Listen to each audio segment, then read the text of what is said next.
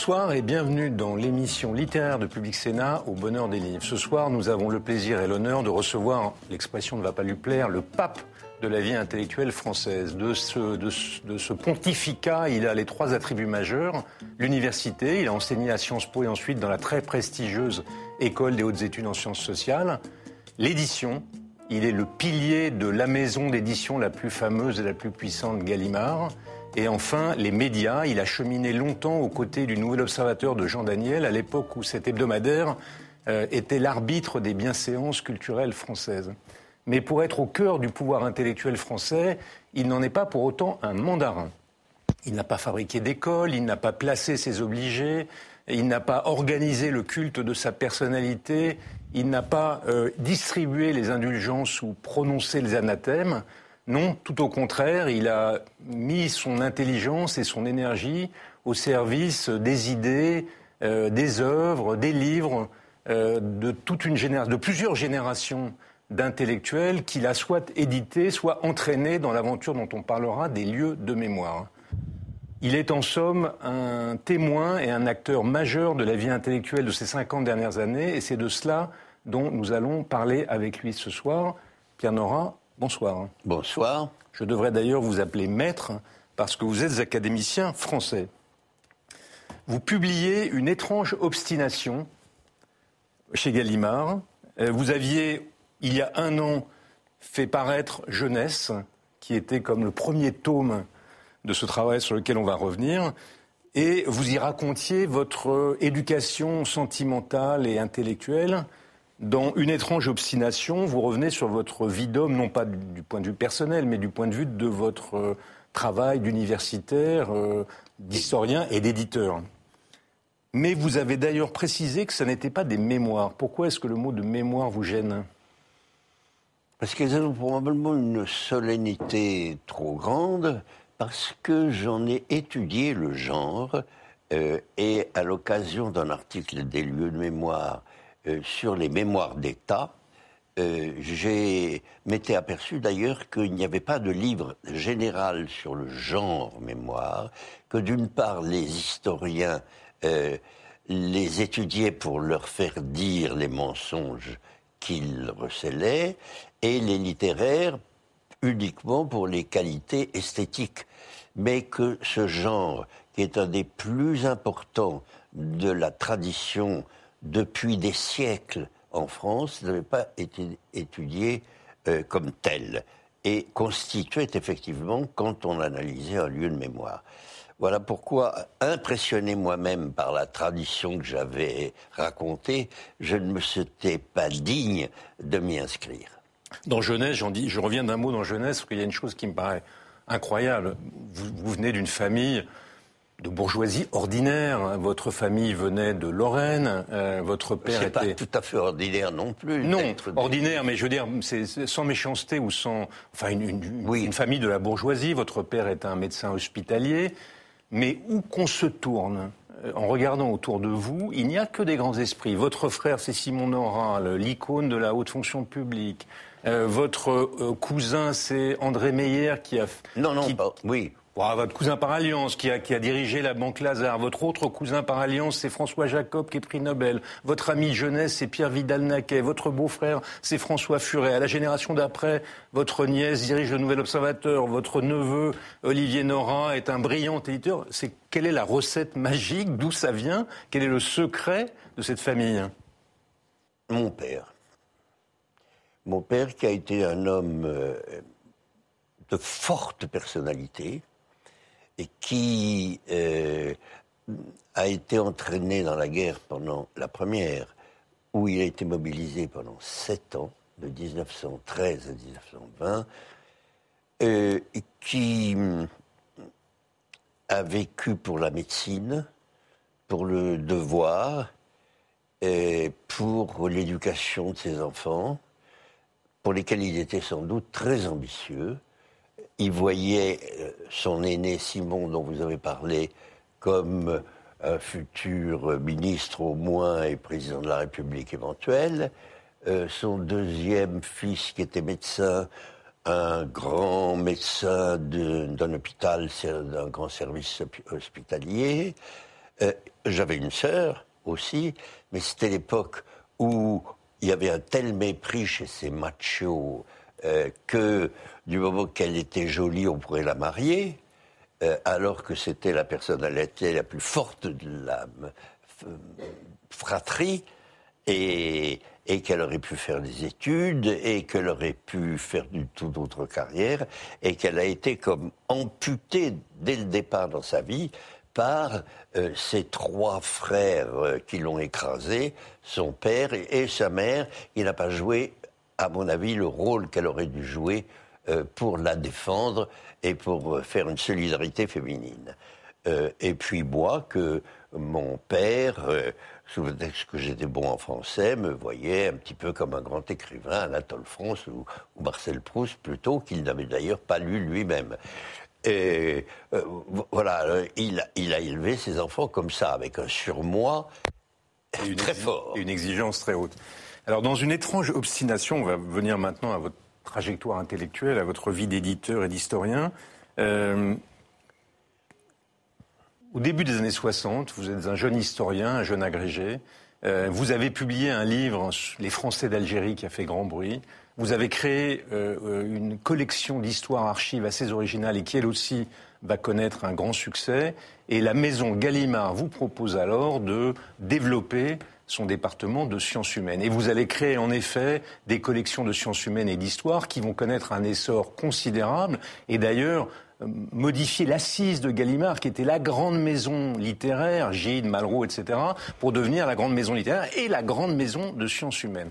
La question que je me suis posée en vous lisant, c'est pourquoi vous avez été le témoin et l'acteur de l'avènement, presque de la naissance des sciences humaines au milieu des années 60, les disciplines existaient déjà, la sociologie, mais tout à coup, elles s'agglomèrent, elles font bloc et elles dominent la vie intellectuelle. Elles vont la dominer pendant 20 ans. Pourquoi? Il y a eu, de ma part, de mon côté, une euh, coïncidence très heureuse entre euh, mon entrée chez Gallimard et, l'époque. Euh, J'étais pas du tout étranger au monde que j'ai été amené à publier puisque j'en faisais partie. Je ne pourrais pas être éditeur de musique ou de euh, littérature enfantine. Je n'ai, au fond, publié que ceux que j'ai connus en quelque sorte. Et puis l'époque, qui est la plus importante. J'ai coïncidé euh, avec une époque heureuse, euh, soudaine, et qui s'est terminée, ce qu'on a appelé les...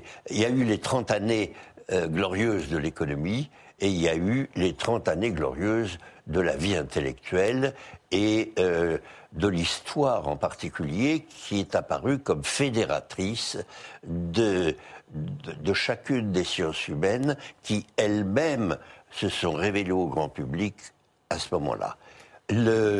Euh, l'ethnologie, par exemple, à travers Lévi-Strauss, euh, la linguistique à travers euh, Benveniste, Émile Benveniste, euh, euh, il y a eu une, sorte la, la psychologie et, la psychanalyse à travers Lacan. des philosophes comme Foucault ont immédiatement paru comme une sorte de, de nouveau Bergson français et qui occupait le terrain. Et la, caractéristique de tout cela, c'est que ces sciences humaines sont sorties de leur spécialité, ont éclaté dans le public et ont paru même dans leur ensemble l'espoir d'une science de l'homme, science humaine. Euh, et, d'une unité de, de, connaissance de l'homme. Euh, il y a eu la belle illusion, au fond. Euh, et puis, euh, au bout d'une trentaine d'années, quand le monde... Euh, la dernière, dernière dernier élément qu'il faut prendre en compte, je crois, pour comprendre l'éclosion ludique de cette période, c'est la guerre, c'est la post-guerre. et c'est fréquent dans toutes les après-guerres. C'est après la Révolution française que tout d'un coup, le romantisme a pu éclater littérairement. c'est après la guerre de 70 qu'une formidable période intellectuelle a, pu sortir, la génération des Peggy, des Proust. on ne peut pas comprendre tout ça sans le, le 1970. Et là, il y a eu 45, certainement, qui a euh, généré cette euh, effervescence euh, momentanée, mais flamboyante, à laquelle j'ai pu assister et que j'ai en partie, en partie orchestrée, c'est-à-dire que la période m'a porté et je l'ai un peu porté. Alors vous, vous l'avez dit, l'histoire est comme la discipline maîtresse de cet ensemble des sciences humaines. Il se trouve que j'étais historien et, donc et alors, en effet, on, voit que euh, Montaillou, village occitan, thèse assez complexe de Leroy Ladurie est un best-seller. Oui. Que Un dimanche à Bouvines de Duby fait de le, Laurent Glorieux. Que Penser la Révolution française de François Furet est un coup de tonnerre.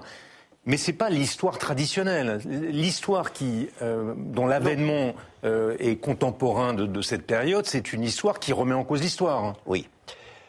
Oui, elle a déjà été, à vrai dire, elle a été remise déjà avant la guerre par cette euh, trilogie d'hommes, euh, Lucien Fèvre, euh, Marc Bloch, essentiellement, mais beaucoup d'autres. J'ai dit trilogie, j'aurais dû dire binomie.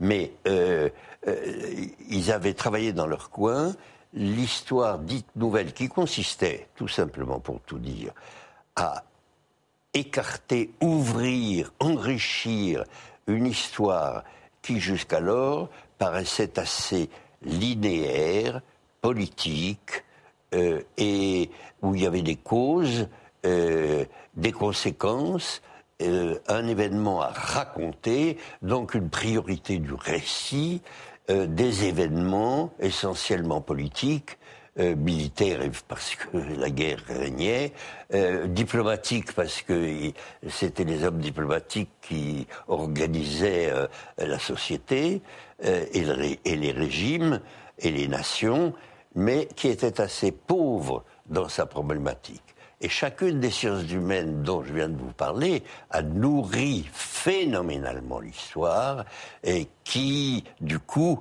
n'est plus la même en effet et s'est enrichi de la sociologie, de la géographie, euh, de la psychologie, de la sociologie. C'est ça qui a fait, par exemple, vous parliez de, de, de Montaillou, village occitan, c'est cela qui, au moment de, de la poussée de l'Occitanie, entre le XIVe siècle et, le XVe, euh, a qui est la première renaissance de, l'Occitanie, euh, a permis de faire sur un petit village euh, une sorte d'histoire qu'on appelait à l'époque totale. Alors vous vous inscrivez vous-même dans ce mouvement, et d'ailleurs vous allez contribuer à son renouvellement, parce qu'à côté de votre travail d'éditeur, vous, avez, vous allez vous lancer au début des années 80 dans une entreprise qui va déjà effrayer la maison Gallimard, vous inventez le concept de lieu de mémoire, on va revenir sur ce concept, et à partir de là, vous dirigez une œuvre encyclopédique autour de la République, euh, la France, la, nation et la France, sept volumes, euh, plusieurs centaines d'entrées, d'articles, des dizaines de contributeurs.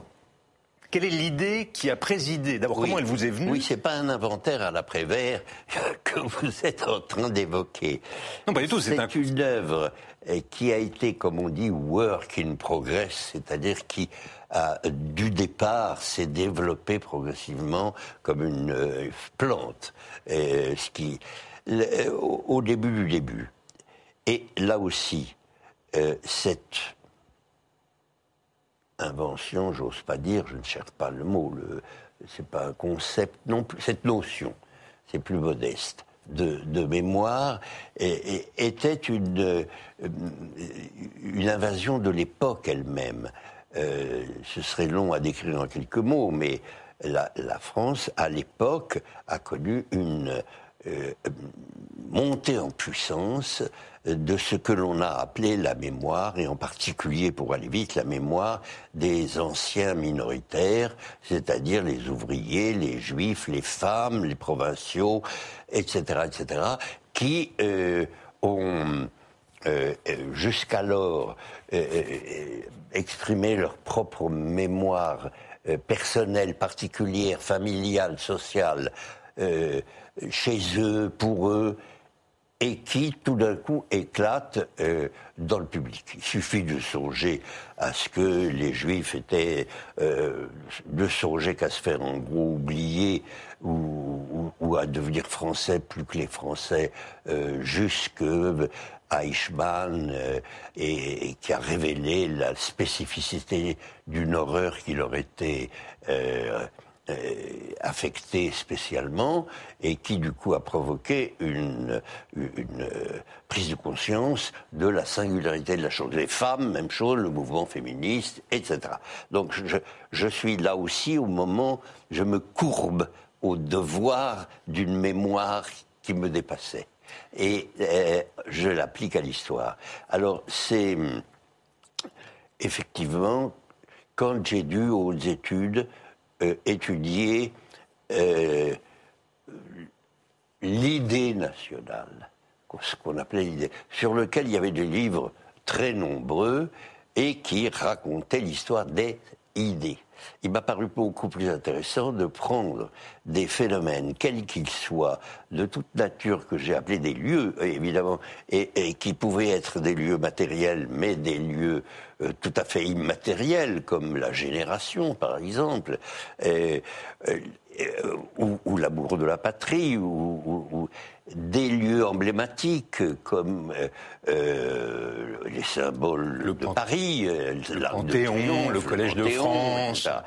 Et, mais aussi une multiplicité de, de phénomènes comme le Larousse tous les dictionnaires ne sont pas des lieux de mémoire, d'une certaine façon. Mais le dictionnaire Larousse en est un, où le Malais Isaac était pour l'histoire une forme de lieu de mémoire. Alors, j'y suis allé au départ extrêmement intuitivement, euh, progressivement, et, il m'avait paru beaucoup plus intéressant d'étudier euh, ce qui s'attachait du sentiment national à ce type d'objets extrêmement divers qui devenaient des sortes de mémoriaux, euh, tests de l'idée nationale. Mais ce faisant, vous avez quand même révolutionné, en cas de transformer la discipline historiographique. totalement. Parce qu'au lieu de, au lieu de prendre les grandes continuités, les grandes unités, tout à coup on s'est intéressé à des, des, éléments signifiants. significatifs que j'ai appelés lieux et qui, encore une fois, euh, couvraient un très large éventail de choses. Alors, au départ, ça a été un instrument de compréhension et d'approche euh, différent de, de, de, la mémoire nationale. Et à la fin, ça a été une histoire de la France par la mémoire.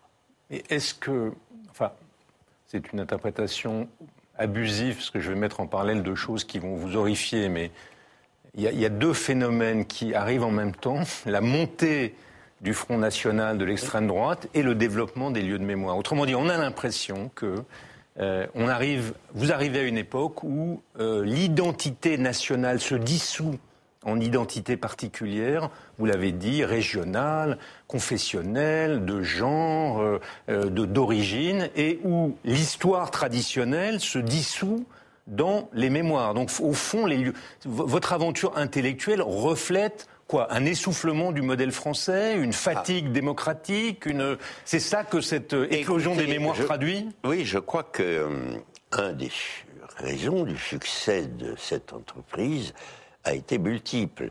D'un côté, vous le rappeliez, euh, le Front National, a, en effet, a cherché à s'annexer les lieux de mémoire en me faisant des appels du pied auxquels j'ai pas répondu. Euh, d'un autre côté, euh, ça a paru comme un, un, enterrement de la France, une sorte de tombeau, comme on dit au sens euh, sépulcral du mot. Un grand soleil couchant, voilà, le grand soleil couchant, le chant du signe de l'identité de nationale. De l'identité nationale. Et moi, je pense que euh, expliquer ainsi les phénomènes euh, les font revivre, au contraire. C'est comme les ethnologues à qui on a reproché quelquefois que mettre les mythes euh, en, explication était une façon de, les, de enterrer, euh, de leur donner le moment final d'eux-mêmes, alors que c'est en même temps le seul moyen de, de, de les revitaliser. Et, je pense que c'est par la mémoire que se revitalisent euh, des symboles comme euh, euh, le drapeau français, pour le plus simple. Dernière grande œuvre, la revue Le Débat que vous avez créée il y a 40 ans et auquel vous avez mis un terme. comment vous résumeriez en quelques mots cette aventure de la revue Le Débat? Bien, je dirais que cette entreprise a correspondu à la fin de l'idée révolutionnaire, euh, pendant laquelle les intellectuels se consacraient à transformer le monde ou à vouloir le faire.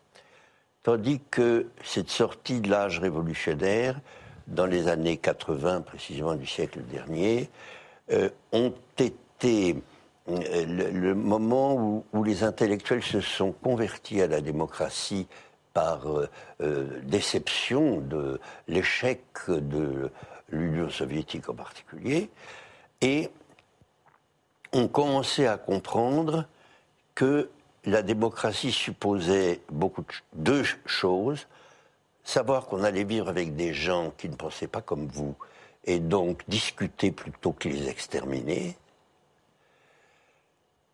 Et deuxièmement, que le monde qui arrivait et qui était si différent du précédent et si complexe dans tous ses aspects exigeait que les intellectuels s'attachent non pas à vouloir transformer le monde, mais à le comprendre.